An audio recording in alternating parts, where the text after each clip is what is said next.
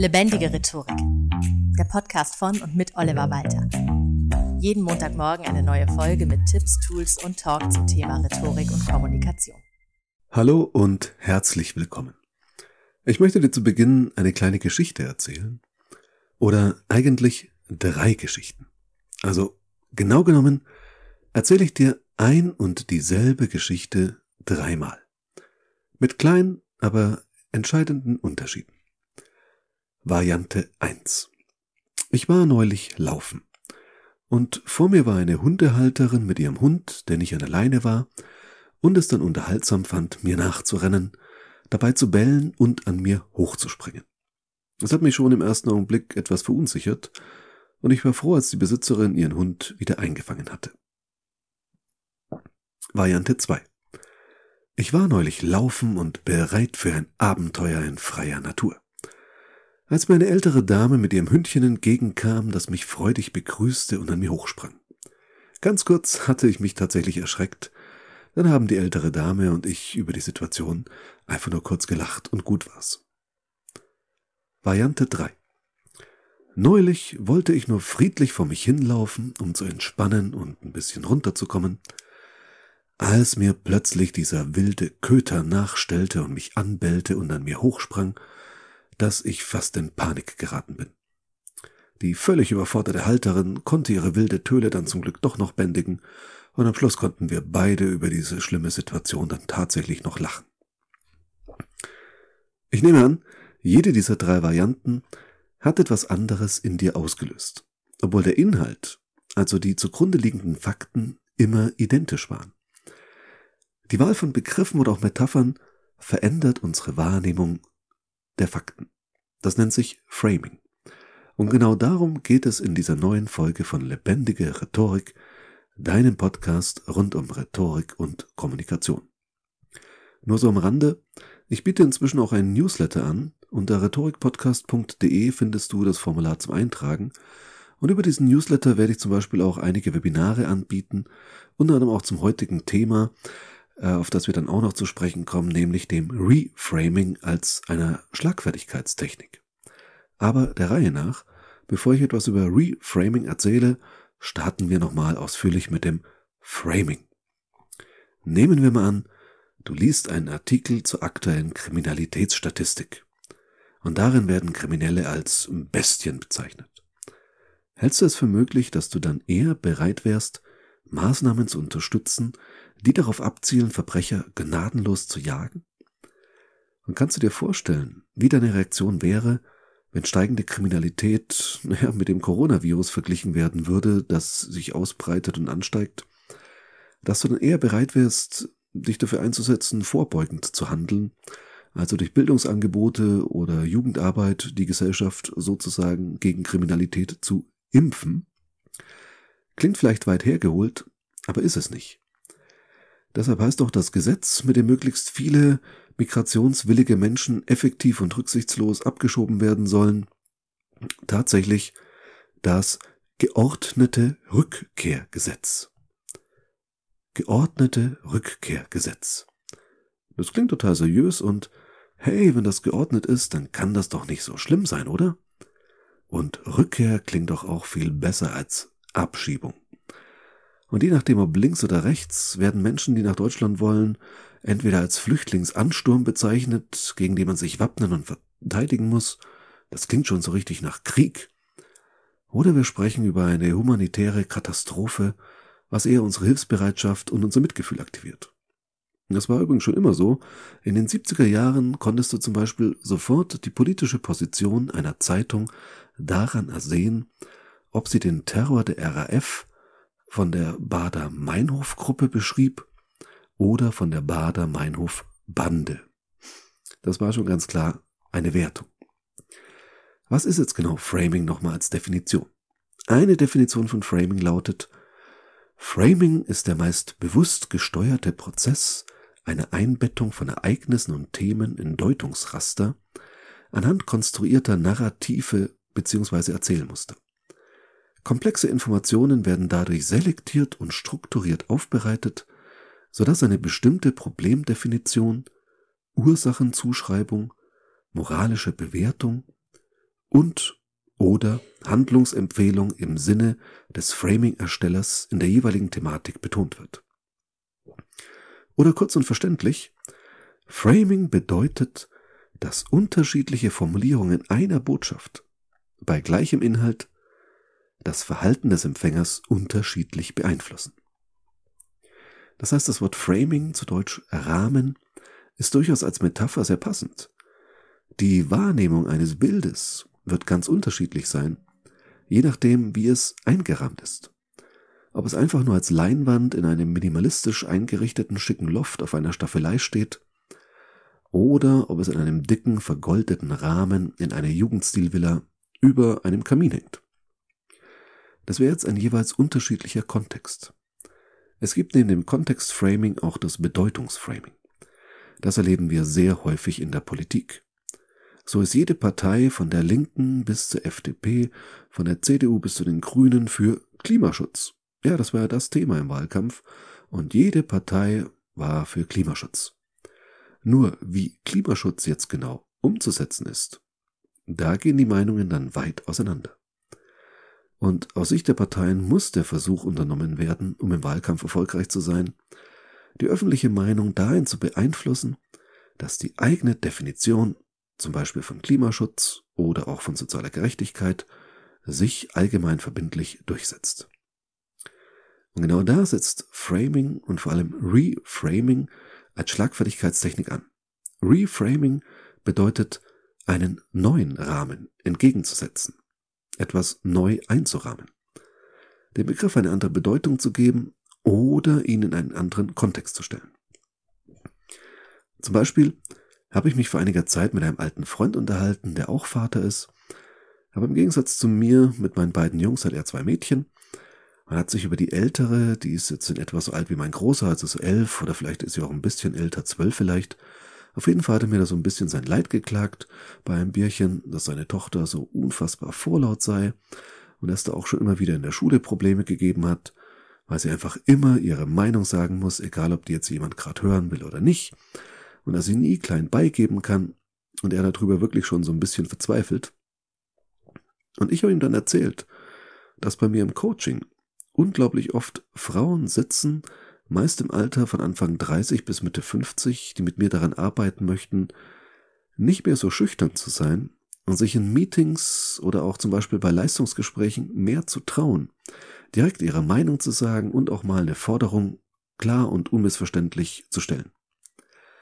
Aber die haben alle damals noch als Kind gelernt, dass Mädchen immer schön brav zu sein haben und lieber mal ruhig sind. Das Problem wird deine Tochter mal nicht haben, habe ich ihm gesagt, und ich bilde mir ein, an seiner Mimik war so zu erkennen, dass er das so vorher noch nie gesehen hat. Und genau das ist ein Kontext-Reframing. Wenn dich jemand einen Korinthenkacker nennt, sag ihm, pass mal auf, wenn das Finanzamt uns die Steuerprüfung vorbeischickt, dann wirst du verdammt froh sein, dass ich so ein penibler Korinthenkacker bin. Zack, neuer Kontext. Und vom nervenden Controller zum Helden der Firma sind es nur wenige Minuten nachdem dunkler VW-Bus vom Zoll auf den Firmenparkplatz gerollt ist. Finde also einen Kontext, in dem dein Verhalten für das Unternehmen oder ganz allgemein dein Umfeld von Vorteil ist. Bei so gut wie jedem Verhalten kommt es nur auf den Kontext an, ob dieses Verhalten jetzt hilfreich ist oder eher unerwünscht. Eine andere Variante ist das Reframing im Sinne des Umdeutens, also auf der Bedeutungsebene. Der Kontext ist völlig egal, oder bleibt immer gleich. Aber ähnlich wie bei dem Beispiel mit der sozialen Gerechtigkeit oder dem Klimaschutz, versuche ich jetzt einen Begriff zu meinen Gunsten neu zu definieren. Wenn Sie mit hemdsärmlich meinen, dass ich nicht jedes Problem bis zum bitteren Ende theoretisiere, sondern pragmatisch anpacke, ja, dann bin ich ehrlich gesagt sehr gerne hemdsärmlich unterwegs. Oder auch umgekehrt, wenn Sie mit phlegmatisch meinen, dass ich Dinge erstmal durchdenke, statt panisch irgendwelche Übersprungshandlungen auszuführen und wie so ein kleiner Duracell-Hase durch die Gegend zu rennen, dann haben Sie vollkommen recht. Dann bin ich phlegmatisch. Durch so ein Reframing im Sinne einer Umdeutung des Begriffs ändert sich die Wahrnehmung und auch die Bewertung, die ein bestimmter Begriff in uns auslöst. Der hemdsärmelige Typ wirkt plötzlich, naja, richtig dynamisch, Der oder die phlegmatische, besonnen und überlegt. Diese Taktik ist viel einfacher anwendbar, als jetzt lang und breit drüber zu diskutieren, was alles eindeutig beweisen würde, dass man nicht hemdsärmlich oder phlegmatisch ist. Wie ich schon in einer anderen Podcast-Folge gesagt habe, ein Grundsatz in Sachen Schlagfertigkeit, den ich den Teilnehmenden meiner Seminare immer wieder vermittle, ist, rechtfertige dich niemals. Setze lieber auf so eine Technik wie Reframing. Ein anderer spannender Effekt, der ein kleines bisschen mit dem Framing und Reframing verwandt ist, finde ich persönlich zumindest, ist das sogenannte Priming. Priming ist ein psychologisches Phänomen.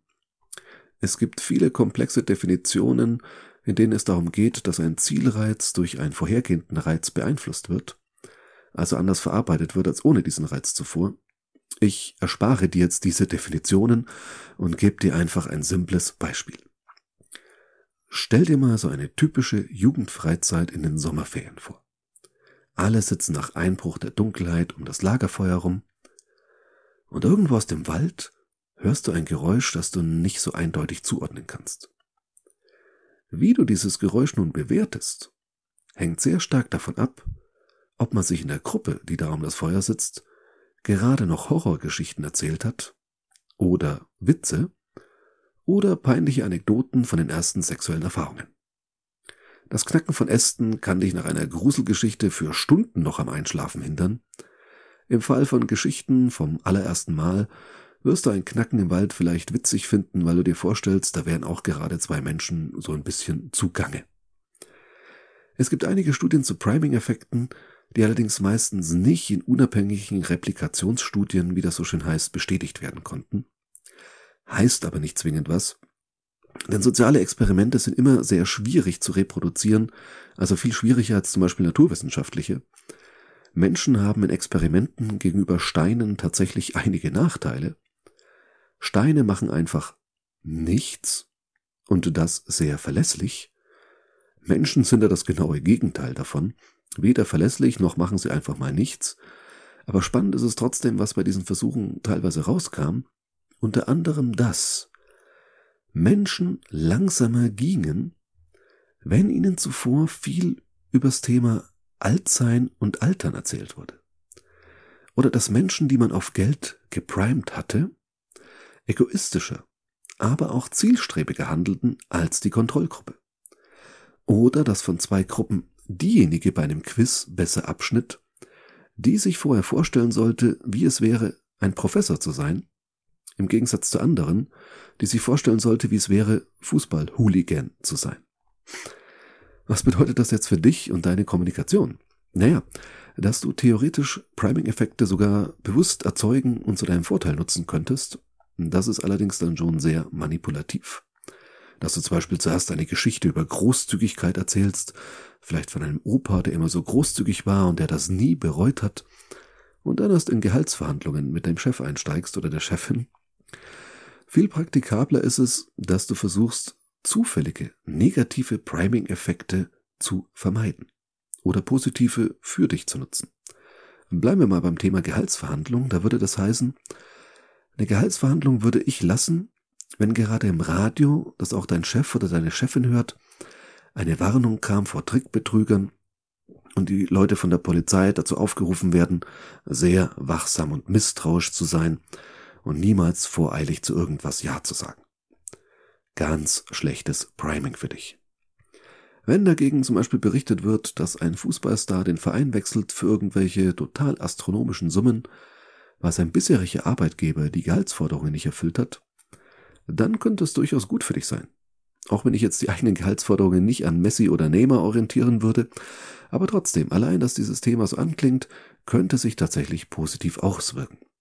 Auch Berichte über massive Investitionen an der Börse können zu einer positiven Stimmung bezüglich deines Anliegens beitragen. Obwohl es jetzt inhaltlich gar nichts miteinander zu tun hat, sind es doch Begriffe, die so in eine ähnliche Richtung gehen. Wobei es eben gerade nicht darum geht, eine bestimmte Stimmung zu erzeugen, sondern schon um gewisse inhaltliche Bezüge, die da entstehen, beziehungsweise von unserem Verstand ja dann hergestellt werden. Vielleicht hatte die Person die darüber entscheidet, ob du eine bestimmte Fortbildung machen darfst oder nicht, zum Beispiel ein Rhetoriktraining bei mir, wer weiß, gerade eine erbitterte Diskussion mit dem eigenen Kind darüber, ob dieses jetzt sein Studium abbricht oder nicht. Und du denkst dir, weil gerade schlechte Stimmung ist, ist das jetzt kein guter Zeitpunkt. Aber hey, da hat dein Gegenüber gerade ganz bestimmt dafür argumentiert, wie wichtig gute Bildung ist. Und das ist doch genau dein Thema. Inhaltlich also ein guter Zeitpunkt. Wenn die emotionale Konstitution deines Gegenübers es noch zulässt und nicht komplett hinüber ist, würde ich das Thema genau jetzt ansprechen. Klar heißt das jetzt nicht, dass Priming dich oder du damit andere so stark beeinflussen kannst, dass diese jetzt was komplett anderes machen, als sie ursprünglich geplant hatten. Also wenn kein Budget für eine Gehaltserhöhung oder für eine Fortbildung da ist, oder die entscheidende Person nicht glaubt, dass ausgerechnet du eine Gehaltserhöhung verdient hast, wird dir auch noch so günstiges Priming nicht viel nützen. Aber es erhöht eben doch die Wahrscheinlichkeit.